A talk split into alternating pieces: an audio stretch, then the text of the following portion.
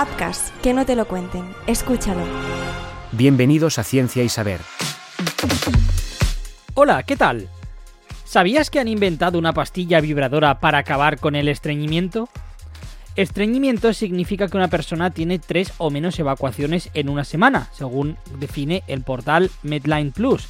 Si esta condición se vuelve crónica, explican desde la clínica Mayo, puede causar problemas como las conocidas hemorroides, una fisura anal o incluso algo peor.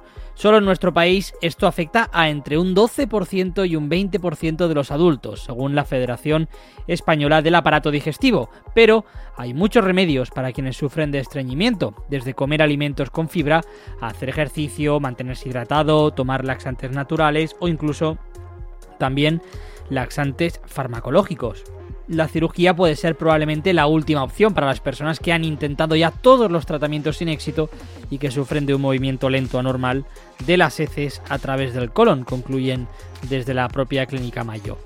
Ahora, una píldora vibratoria acaba de ser aprobada por la FDA, la Agencia de Alimentos y Fármacos de Estados Unidos, y, atención, porque podría interesar a estos pacientes. Este dispositivo, llamado Vibrant, se traga a la hora de dormir y vibra durante 4 horas, separadas en bloques de 2. Su objetivo es lograr un movimiento intestinal adicional, cosa que consiguió en el 41% de los participantes en el ensayo clínico. Solo una pequeña parte de quienes la probaron notaron la vibración en el interior de su intestino al ser un dispositivo y no una pastilla farmacológica, no se disuelve en el organismo, sino que acaba siendo expulsado con las heces unas 14 horas después de ingerirse. De momento solo está disponible en Estados Unidos y su precio, eso sí, ronda los 64 euros al mes, según explicó Boticaria García en La Sexta. Además, la mediática farmacéutica aclaró que no es reutilizable. Estás escuchando Ciencia y Saber. Por otra parte, Reino Unido ha confirmado el éxito rotundo de la prueba de la jornada laboral de cuatro días. Lo que hace años parecía una utopía se está extendiendo por numerosos países europeos. En Reino Unido, la prueba piloto de la jornada laboral de cuatro días, puesta en marcha por 61 empresas durante seis meses, ha sido un éxito rotundo, tanto para los trabajadores como para las propias empresas. De las 61 compañías participantes, 56 van a continuar con la semana de cuatro días, mientras que 18 de estas ya han confirmado que se implantará definitivamente.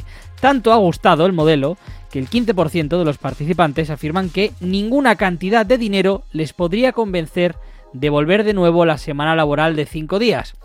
Joe Ryle, el director de la 4-Day Week Campaign, calificó la prueba, la mayor puesta en marcha hasta la fecha sobre este modelo de trabajo, como un momento de gran avance. En una amplia variedad de sectores, dice, el bienestar ha mejorado drásticamente para el personal y la productividad empresarial se ha mantenido o incluso mejorado en casi todos los casos.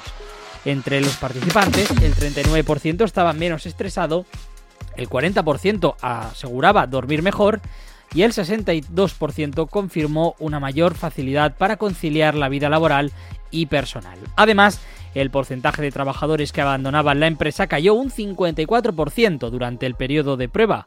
Además, también los beneficios de las compañías se mantuvieron prácticamente estables, pues crecieron un 1,4%. Todos estos hallazgos serán presentados a los diputados británicos como parte de una campaña que pretende impulsar esta modalidad de trabajo.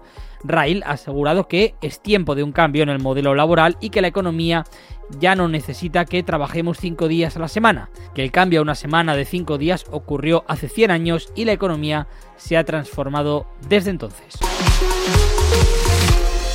Ciencia y Saber, una producción de Upcast.